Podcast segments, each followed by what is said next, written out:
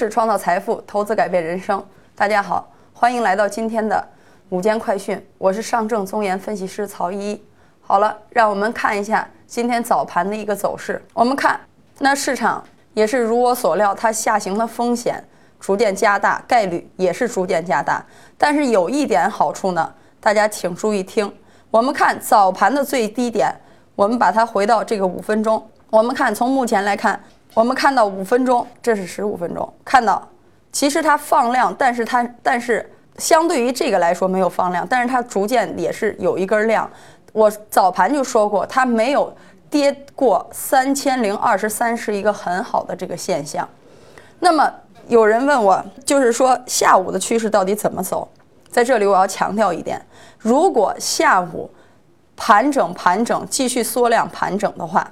到两点钟的附近还是一个缩量盘整的态势，那么可能下行的风险就更大了。所以，请投资者一定要注意风险。那么，我们看昨天我说的，市场一定会按照它原有的趋势进行运动。那今天早上早盘冲高也足以证实了这一点，它必须按照原有的规律去进行。如果在星期五下午进场的朋友，在今天早上应该是有。在冲高以后，应该是有一个获利空间的。我们来看一下下午，我待会儿再重复一下策略，因为我怕很多投资者会忘了这个，这是操作策略。我再再次这个强调一点，看我盘面上的这个上证三零六六，这是我在昨天给出的。我说冲到这儿以后适量的减仓，可是目前盘面没有到这一点。但是我昨天下午说了，如果拉高，就逐渐去降低一个。把风险锁定。那么我在今天这里再次强调一下，三零四五和幺零六幺五这是一个什么概念？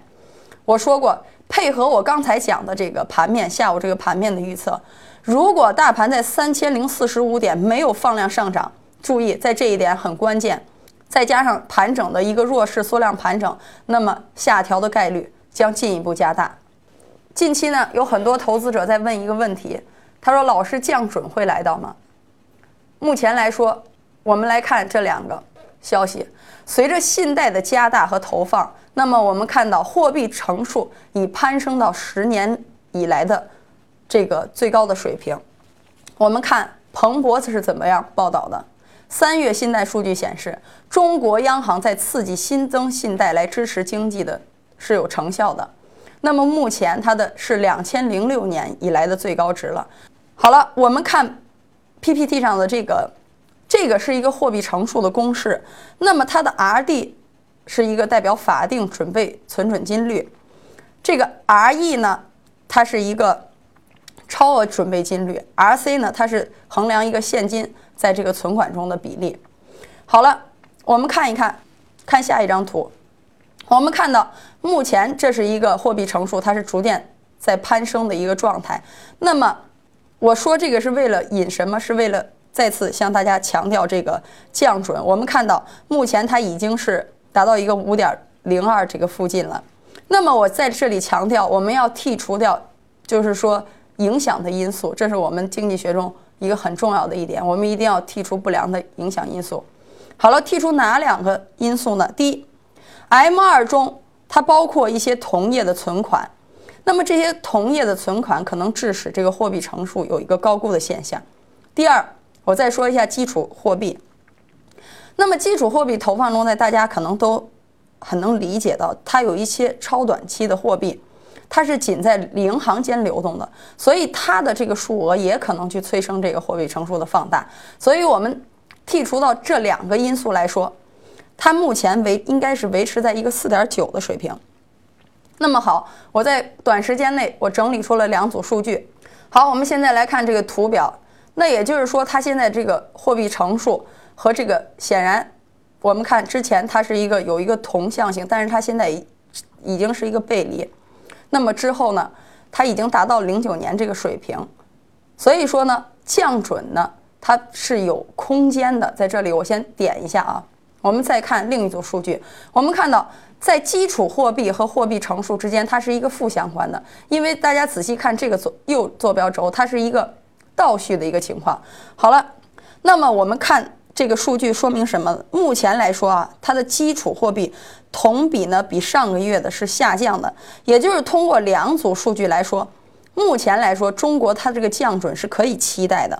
那么在它什么时候降准会来到呢？我们要主要观察，在今天早上早评我也提到了，它这个中期贷款这个 L M L F 这个大家是要考虑它的这个一个因素，因为它如果定向像这样。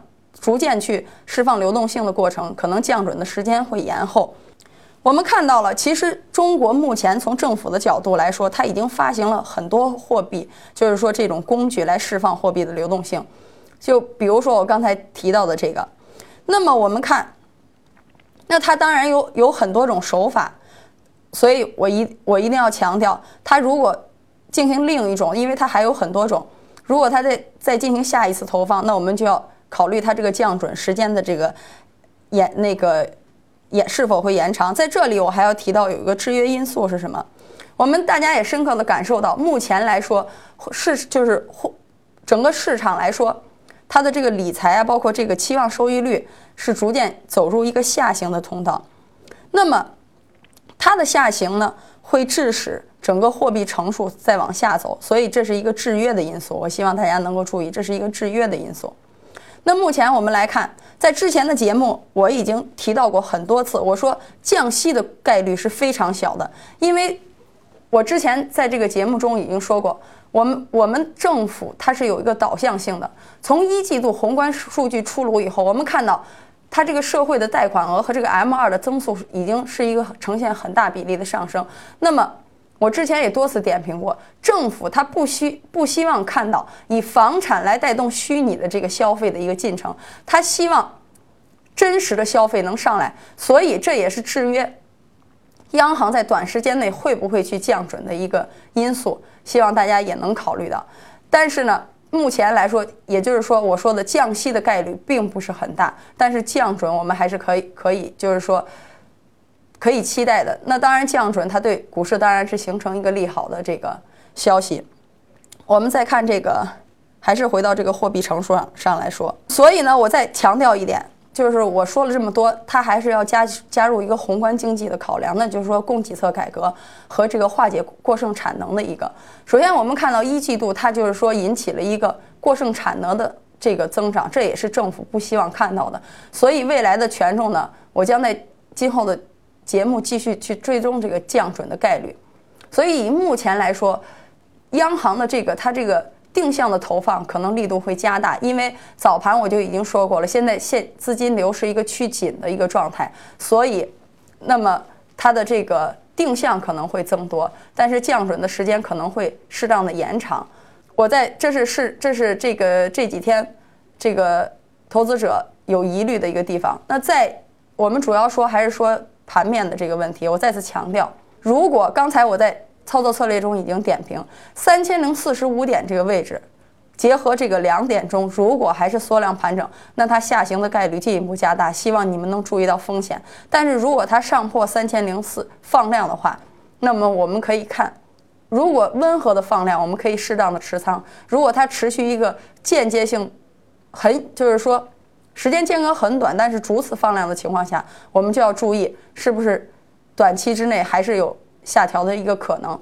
那好了，市场风云变幻，机会稍纵即逝。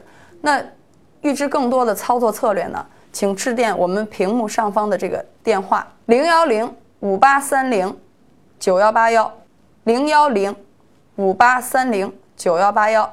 那么谢谢大家今天中午这个短暂的这个我们。短暂的这个观看，我们下午的午评的时候可能会提供更多的操作策略，也希望大家能持续观看。在之前的节目我也提到过，如果您不持续观看，尽量不要跟跟着我的这个节奏去做，因为我的这个观点可能短时间之内会影响到你的情绪。但是，就是说我希望大家还是持续观看，跟着我一起去把握住 A 股的这个准确的节奏。把这个风险锁定在最小的范围上，我们再去博取最大的收益。那好，今天的节目就到这里，谢谢观看。证券之星，让投资更简单。